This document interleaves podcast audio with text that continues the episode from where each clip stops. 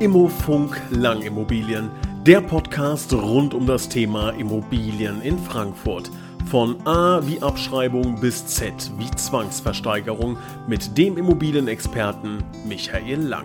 Hallo und herzlich willkommen, liebe Zuhörer. Hier ist Immofunk Langimmobilien. Wir haben heute folgendes Thema auf dem Tableau. Wie können Immobilieninvestoren den besten ROI erzielen? Ja, ich glaube, für jeden, der sich so ein bisschen mit äh, Immobilien beschäftigt, äh, ist das natürlich ein hochspannendes Thema, denn ein guter, positiver ROI ist ja etwas, wo man ähm, ja mit Sicherheit großes Interesse dran hat. Ich begrüße recht herzlich Michael Lang, der uns heute Rede und Antwort steht. Hallo, Herr Lang. Hallo, ich grüße Sie auch. Erstmal vorweg ROI.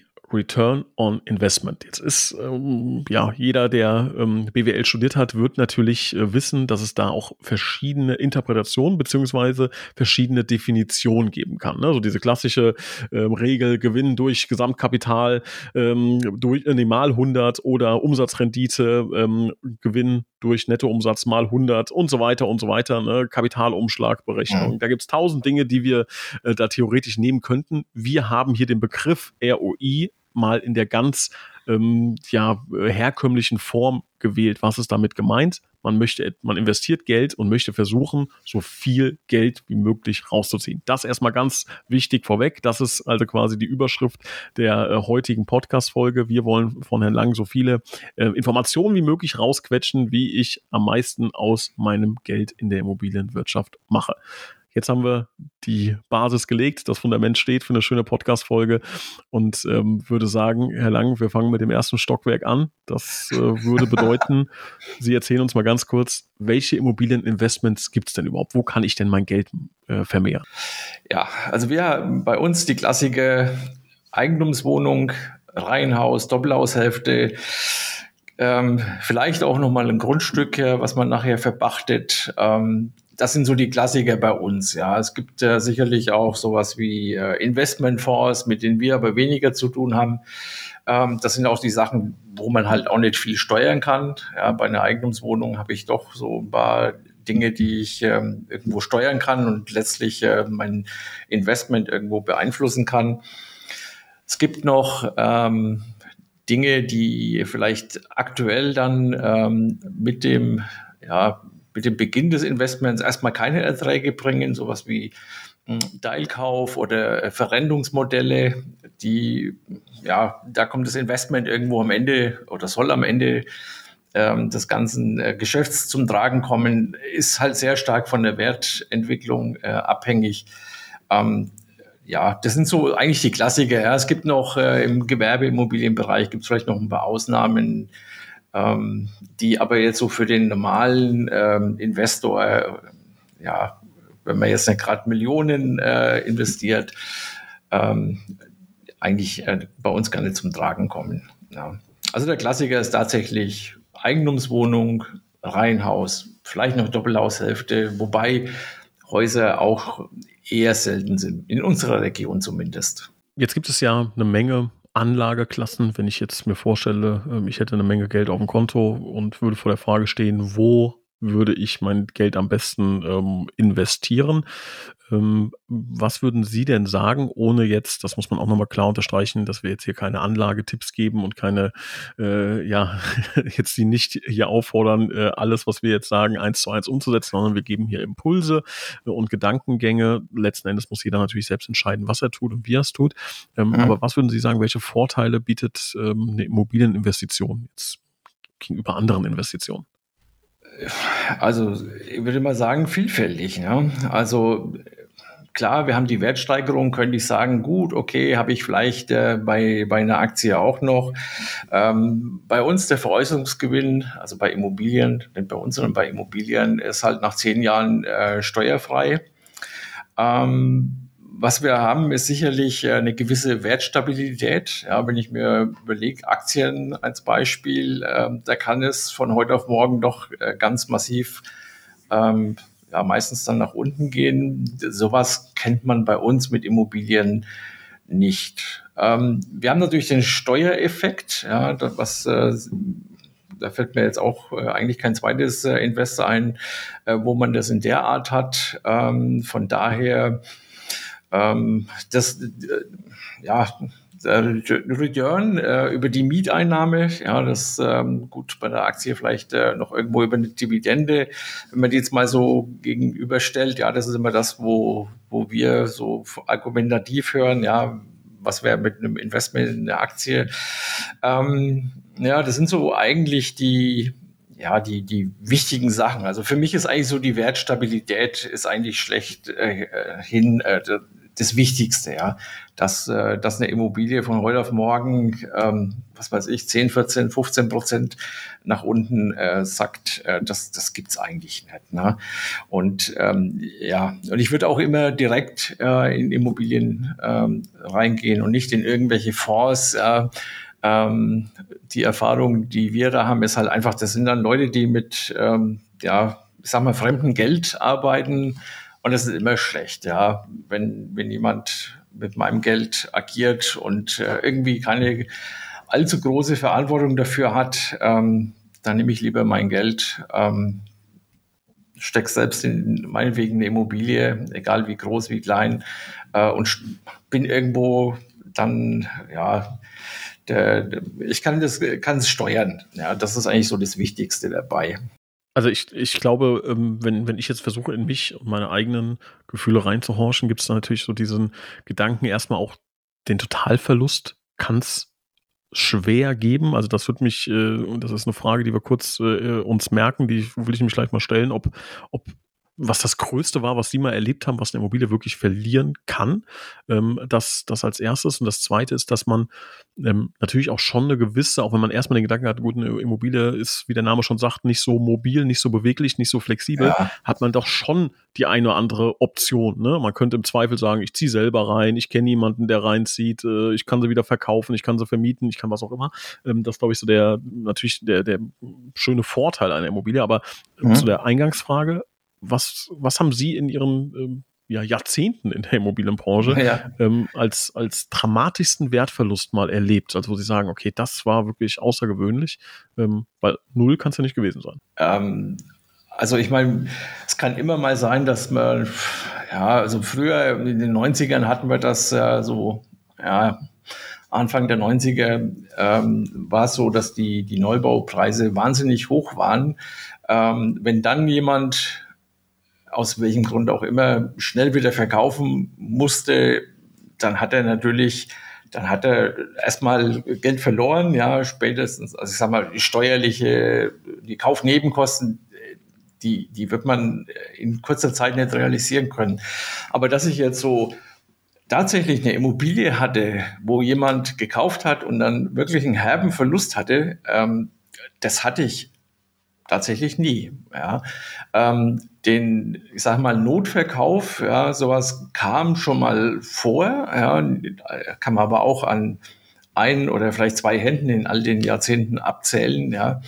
Ähm, das ist aber irgendwie dann auch verständlich. Eine Immobilie ist ja auch etwas für einen längeren Zeitraum und nicht für, was weiß ich, ein oder zwei Jahre. Ne? Ähm, aber so richtig heftig, ja, also wenn ich jetzt mal so, pff, fällt mir wieder die Aktie ein. Ja, letzte Woche irgendwie Bank, äh, die Bankenaktien haben da verrückt gespielt. Ja, äh, da ist eine äh, deutsche Bank mal kurzzeitig um 14 Prozent nach unten gegangen.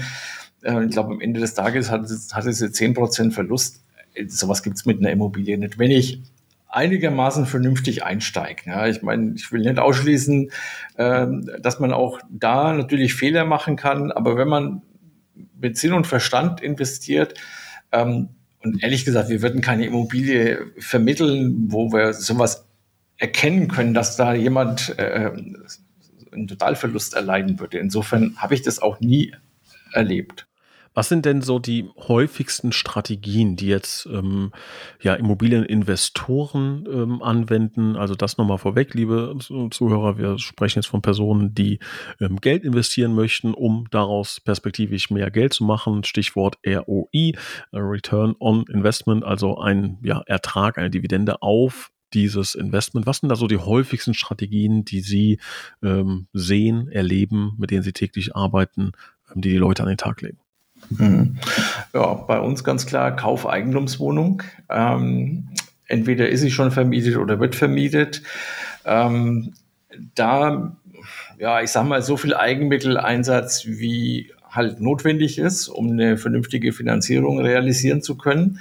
Ähm, es muss auch gar nicht mehr sein, ja, weil ich sonst den steuerlichen Effekt irgendwo vernachlässige. Ja, ich will ja bei der Gelegenheit dann auch versuchen, möglichst der Steuer, einen gewissen Steuervorteil zu haben. Ähm, das heißt also, ich setze wenig Eigenkapital ein ähm, und habe aber letztlich, äh, ich kriege ein x-faches davon als Darlehen. Also mein Invest ist viel höher wie das, was ich ähm, ja äh, was ich selbst an Eigenmittel einsetze. Das ist vielleicht auch nochmal ein großer Unterschied zu anderen Investments, wo ich halt genau das kriege, was ich einsetze.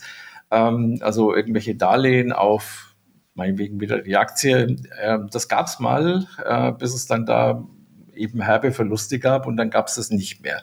Das ist also auch ein weiterer Vorteil mit einem Investment in die Immobilie.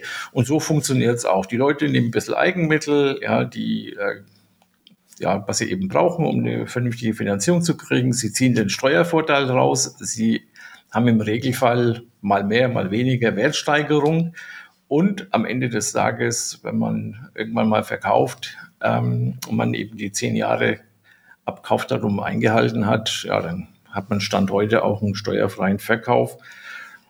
Ja, und natürlich ähm, ja, Mieteinnahme auch nicht ganz uninteressant. Ja, auch die ist ja, am, die Miete ist ja auch am Steigen. Ähm, ja, und von, das ist eigentlich so die gängige Strategie, ne, dass man sagt, wenig Eigenkapital ähm, und äh, dann eben vermieten und so nach zehn Jahren, ja, gibt es äh, schon viele Leute, die dann den Exit äh, suchen und verkaufen. Ne? Sie haben das äh, schon, schon äh, ein spannendes Thema angerissen, das ich nochmal ganz kurz in einem einfachen Beispiel ähm, ähm, ja, übermitteln möchte, und zwar diesen Leverage-Effekt. Sie, Sie haben das schön beschrieben mit, ähm, dass ähm, das, was ich gerade so brauche an Eigenkapital, das sollte ich im Idealfall aufwenden. Das ist vielleicht ein Gedankengang, der für Neulinge ganz neu ist. Ich möchte Ihnen das mal an einem ganz kurzen Beispiel erklären. Eine Million Euro Investment wenn mhm. ich das voll aus komplettem Eigenkapital zahle, erstmal Glückwunsch, wenn das geht, wenn Sie eine Million ja. rumliegen haben, dann haben Sie unterm Strich eine Eigenkapitalrendite von 8%. Wenn Sie das gleiche Objekt mit 500.000 Eigenkapital und 500.000 Darlehen aufnehmen, reden wir bei einem 5% Zins auf das Darlehen. Wir sind aktuell, glaube ich, noch ein bisschen drunter. Dann haben wir eine Eigenkapitalrendite von 11% einfach nur der Infekt und ich habe die Hälfte meines Eigenkapitals äh, noch zur weiteren Verwendung über.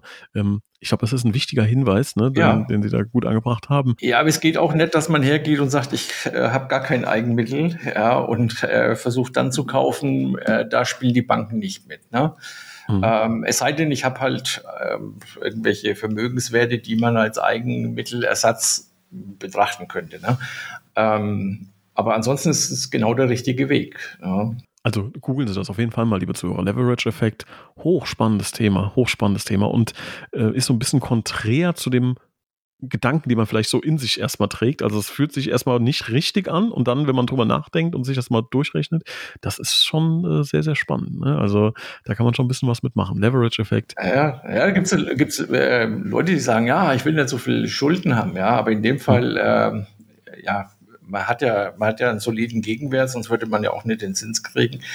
Ähm, und in dem Fall ist es halt genau richtig. Ne? Ähm, ja, auch wenn manche Leute das irgendwie schwer verarbeiten können. Ne? Was würden Sie denn sagen, sind so äh, die falschen Immobilien, um ähm, ja, zu versuchen, sein ROI zu maximieren? Was, was sollte man da vermeiden? Ja, also was nicht so gut ist, sind, ähm, also in unserer Region, ja, mag ja mal Ausnahmen geben, aber es sind Luxusimmobilien. Ähm, ja, meiner Meinung nach auch extravagante Immobilien. Also die mag man vielleicht doll finden, ja, ähm, aber es, ist nicht gut, um ein vernünftiges Investment zu machen, ja. Ähm, was auch nicht gut kommt, sind halt schlechte Lagen. Also wo man, was weiß ich, Lärm hat man, ja, vielleicht äh, Umweltverschmutzung, ja, also irgendwelche Emissionen, ähm, schlechte Infrastruktur, also keine Einkaufsmöglichkeiten, Bus, Bahn, alles äh, nicht da. Ähm, was auch nicht gut ist, ist ähm, ja hohe Wartungsaufwände. Also man muss ja überlegen, ja, man kann nicht alles auf den Mieter abwälzen. Es bleibt auch ähm, ein bisschen was an einem selber hängen. Äh, und das wiederum schmälert natürlich nachher äh, mein Gewinn. Ähm, und deswegen sollte man da auch ein bisschen darauf achten, dass die Immobilie eben in einem guten äh, Zustand ist. Ähm, würde ich also nie ähm, zu altes äh, Baujahr nehmen, immer so mittleres Baujahr. Auch mit einem vernünftigen Zustand, ja. Und zwar nicht nur in der, meinetwegen in der Wohnung, ähm, sondern auch drumherum. Also außen im Treppenhaus. Ähm, immer gern mal so einen Blick auch in den Lift werfen. Ja, das sind immer so die Punkte, wo ich äh, ganz gut erkennen kann, also wenn es einen gibt, ähm, wie so die, die Bewohner dort ähm, ja, sich verhalten. Ja. Man sollte gucken, dass das Wohngeld ähm, normal ist. Ja. Ähm, denn wenn es nicht normal ist, bleibt mit Sicherheit was äh, bei mir als Vermieter hängen. Ja, Infrastruktur hatte ich schon gesagt. Äh, mein äh, Tipp ist auch auf jeden Fall immer so ein Blick in die in die Protokolle reinwerfen. Ja. Da sieht man auch, wie ist die Eigentümergemeinschaft so untereinander. Ähm, das sind alles wichtige Dinge, die am Ende des Tages, ähm, wenn man es nicht beachtet, dafür sorgen können, dass äh, ja, Return mit Sicherheit nicht so gut sein wird. Ne? Ja, gute, gute und wichtige Hinweise. Ähm, jetzt haben wir die ersten Minuten damit verbracht, das Investment Immobilien wirklich anzupreisen, weil es auch, ich glaube, das sagen wir beide aus reinem Herzen, einfach auch ein sehr gutes und stabiles Investment ist. Seit äh, Nachkriegszeit kann man im Grunde sagen, wer länger als 10, 15 Jahre eine Immobilie gehalten hat, hat damit keinen Fehler gemacht. Äh, das heißt, das ist nicht aus der hohlen Hand gegriffen, sondern es ist wirklich einfach ein gutes Investment. Es hat aber auch, und das müssen wir auch hier thematisieren, es hat natürlich auch einfach Risiken. Ähm, welche Risiken gibt es denn aus Ihrer Sicht beim Investieren in Immobilien? Naja, ähm, sicherlich gibt es ein paar. Ne? Also man hat ein Leerstandsrisiko. Kann sein, dass ich äh, so nicht vermieten kann, wie ich es mir vorstelle, oder vielleicht auch keinen äh, Mieter finde. Könnte jetzt auch wieder sein, dass die Immobilie, was weiß ich, äh, zu ausgefallen geschnitten ist. Ne? Ich sage immer, quadratisch praktisch gut ist genau das Richtige. Das wird am meisten gesucht. Ich habe ein Finanzierungsrisiko. Ja, ich meine, gut, am Anfang ähm, schließe ich einen Darlehensvertrag ab. Der läuft ja aber im Regelfall jetzt auch nicht über 30 Jahre, bis die Immobilie dann irgendwann abbezahlt ist, sondern ähm, im Regelfall über 10 Jahre. Und wenn ich es länger halten würde, kann es passieren, dass der Zins eben nach oben geht. Wäre eine Möglichkeit. Instandhaltungsrisiken. Klar, kann an der Immobilie irgendwann, irgendwie immer was dran sein. Ja, ähm, aber auch da hätte man im Vorfeld halt ein bisschen äh, darauf achten sollen, was man da äh, kauft. Gesetzliche Risiken habe ich gar nicht in der Hand. Ja, Mietrecht, äh, immer wieder mal ein Thema. Ähm, kann sogar irgendwo die Miethöhe natürlich beeinflussen, ja, dass es da eben durch Mietspiegel Einschränkungen gibt, ähm, vor allen Dingen wieder bei Nachvermietungen in unserer Region wahrscheinlich nicht so das Thema, aber wenn ich ein bisschen weiter gucke, ähm, Naturkatastrophen könnten Thema sein, ja. Ahrtal, da gab es bestimmt auch vermietete Immobilien. Ähm, das äh, wäre vielleicht noch was, äh, wo ich sage, okay, da könnte man nochmal drauf achten. Ähm, ähm, über, bei unseren Bewertungen fließt tatsächlich äh, sowas ein wie, äh, wie groß ist das Risiko mit Überschwemmungen zum Beispiel. Ja? Also ist tatsächlich in unseren Bewertungen, die wir machen, äh, ein Punkt. Ja, meistens äh, zu vernachlässigen, aber ähm, nicht immer. Ähm, ja, und vielleicht äh, letzter Punkt, ähm, was ich auch nicht wirklich äh, beeinflussen kann, sind halt ja, mieterbezogene Risiken. Ja, ich meine, der Mieter kann seinen Job verlieren. Ähm, ich habe es mal ähm, erlebt bei einem äh, Freund, dass der Mieter ja nach also fünf, sechs Jahre da wohnte, alles super, alles toll. Ähm, ja, und dann hat er ein psychisches Problem gekriegt, also auf gut Deutsch, er ist verrückt geworden ähm, und hätte die Familie ihn dann nicht so aufgefangen, wie sie es getan hat, äh, dann habe ich ein Problem mit. Ja, kann ich nicht beeinflussen, ähm, war auch so nicht absehbar. Ja, wo, was ich natürlich schon äh, einigermaßen verhindern kann, sind so Sachen wie Mietnomaden und sowas. Aber auch das, ein Risiko, habe ich einen Mieter, der nicht bezahlt. Ähm, ja, es ist für mein äh, Investment ähm, und für mein Return on Investment natürlich ganz schlecht. Ne? Ja, das sind so die Dinge, die mir jetzt so spontan einfallen. Ja. Welch, welchen Rat würden Sie denn jemandem geben, der jetzt sagt, ich will jetzt äh, ins Immobiliengeschäft einsteigen. Ist vielleicht auch gerade gar nicht so der schlechte Zeitpunkt. Klar sind die Zinsen äh, gestiegen, aber die Nachfrage ist ein bisschen runtergegangen. Jetzt gerade der Markt ist so ein bisschen so, sortiert sich neu. Eigentlich kein schlechter Zeitpunkt, um zu sagen, mhm. äh, jetzt wo nicht so viele Käufer unterwegs sind, jetzt steige ich ein. Welchen mhm. Rat würden Sie so jemandem geben? Ja, auf jeden Fall erstmal Überblick verschaffen. Ne?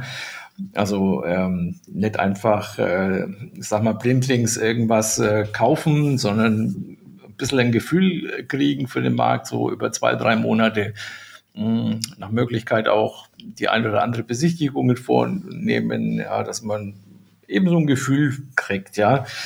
Ähm, also von daher, ja, sage ich mal, sollte man machen, vielleicht außer Acht lassen, ob einem die Immobilie selbst gefällt, ähm, ob man sich da selber drin sehen würde, das ist eigentlich, ja, also eigentlich nicht wichtig. Ja, das muss man ganz, also nicht, wenn ich vermieten will. Ja, dann ist es so, dass es in einer möglichst breiten Masse äh, qualmen muss. Und dann, wie gesagt, quadratisch praktisch äh, gut. Ne?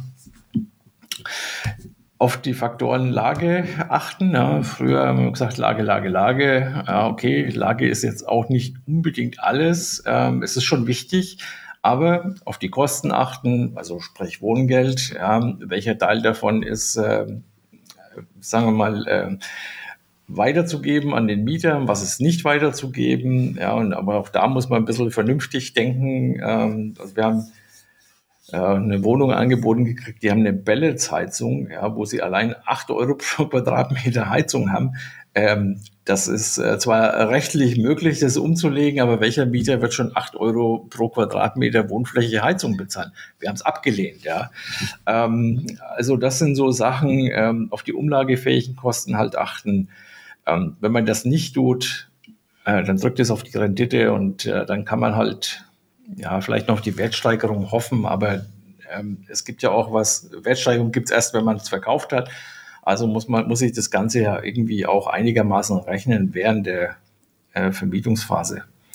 Haben wir jetzt seit ein paar Wochen, sage ich mal, ein ziemlich neues Tool, ja, wo auch so ein bisschen mit KI, ist ja im Moment in aller Munde, äh, wo man also sehr schön aufzeigen kann, wie sich über ja, quasi bis die Immobilie abbezahlt ist, so eine ähm, Immobilie entwickelt. Also von der Restschuld her, von der Wertentwicklung, ähm, von den Mieten.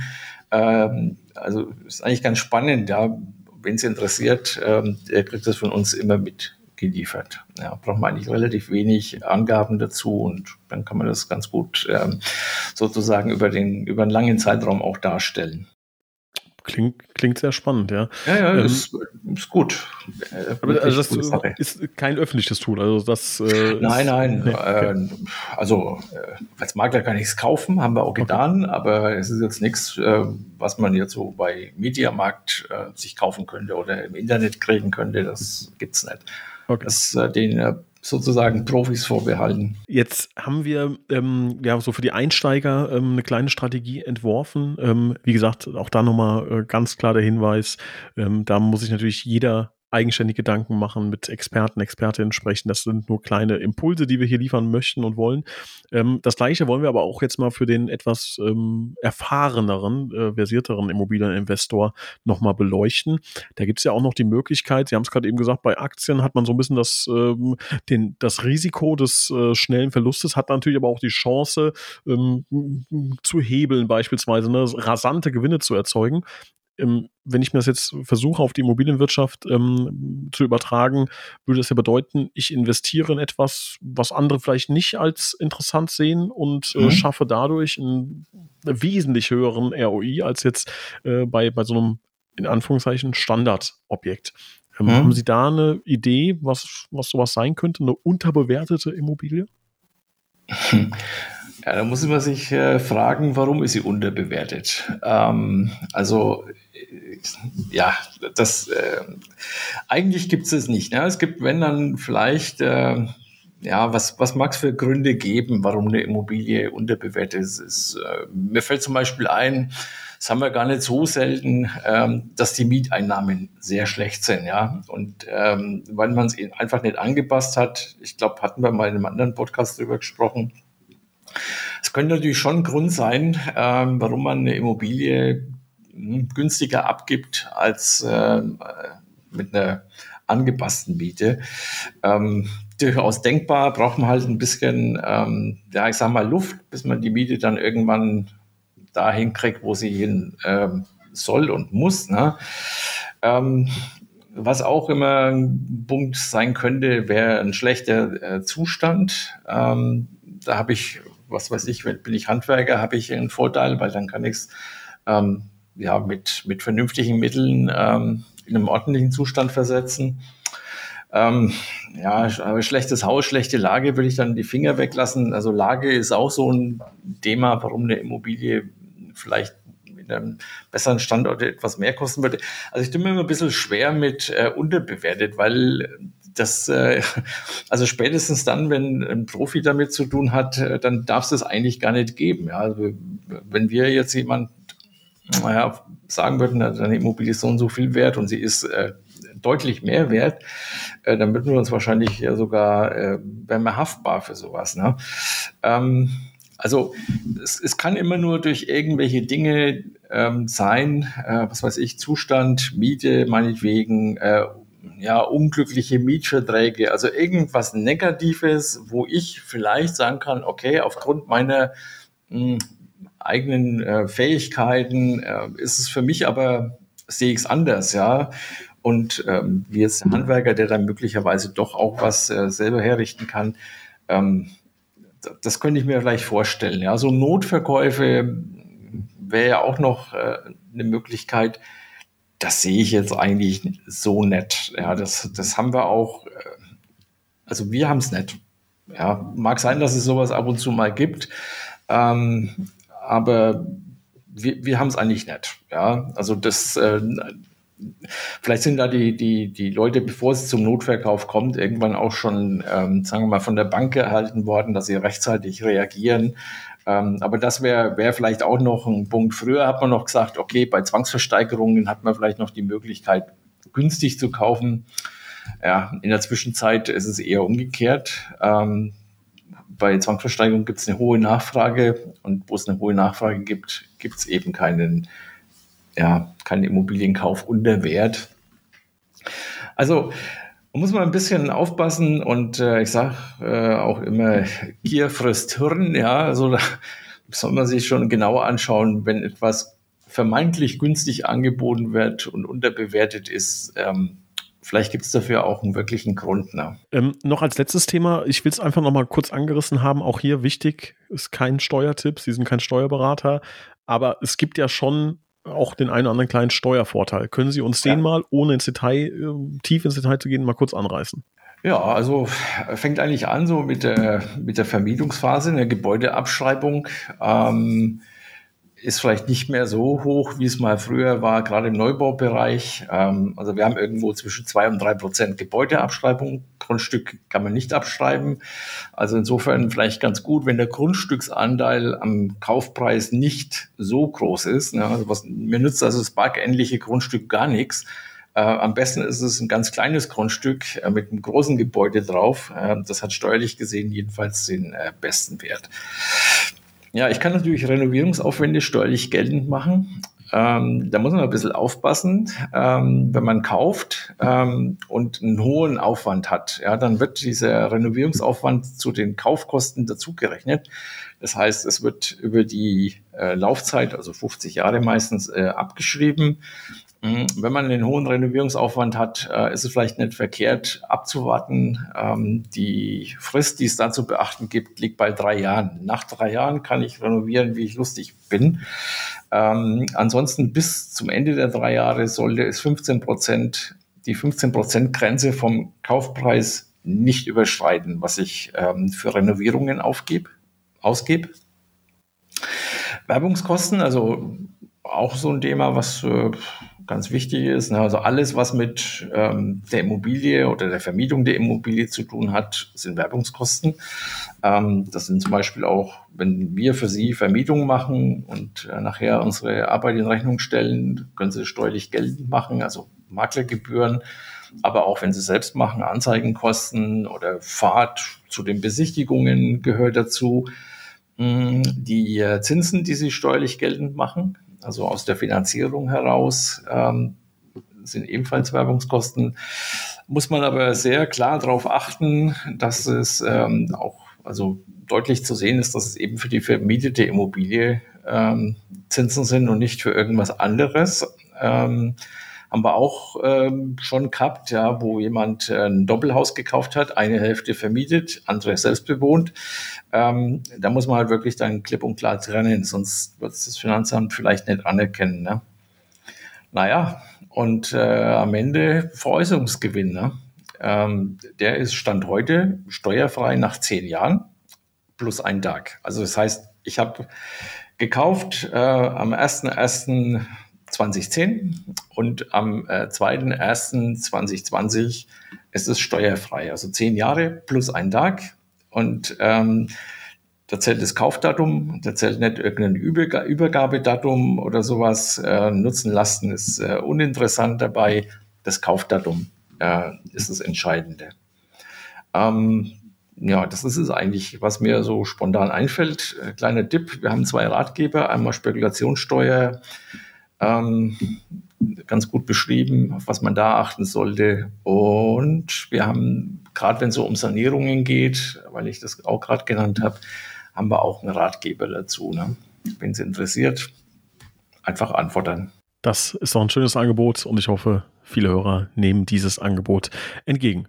Lieber Herr Lang, liebe Zuhörer, spannende Reise. Ich äh, hoffe, dass der eine oder andere eine schöne Idee hat, wie er äh, durch Immobilien guten ROI erzielen kann oder ihn noch verbessern kann. Wie immer gilt bei genaueren Nachfragen und ähm, das sollten Sie auf jeden Fall tun, denn ähm, ja jede Immobilie, jedes Leben, jede Situation ist einfach anders und da gibt es keine pauschalen Lösungen. Ähm, ja, bitte einfach melden bzw. nachfragen. Herr Lang, ich bedanke mich recht herzlich und Gerne. bin auf das nächste Thema mit Ihnen schon sehr gespannt und freue mich drauf. Jo, bis dahin. Ade. Tschüss.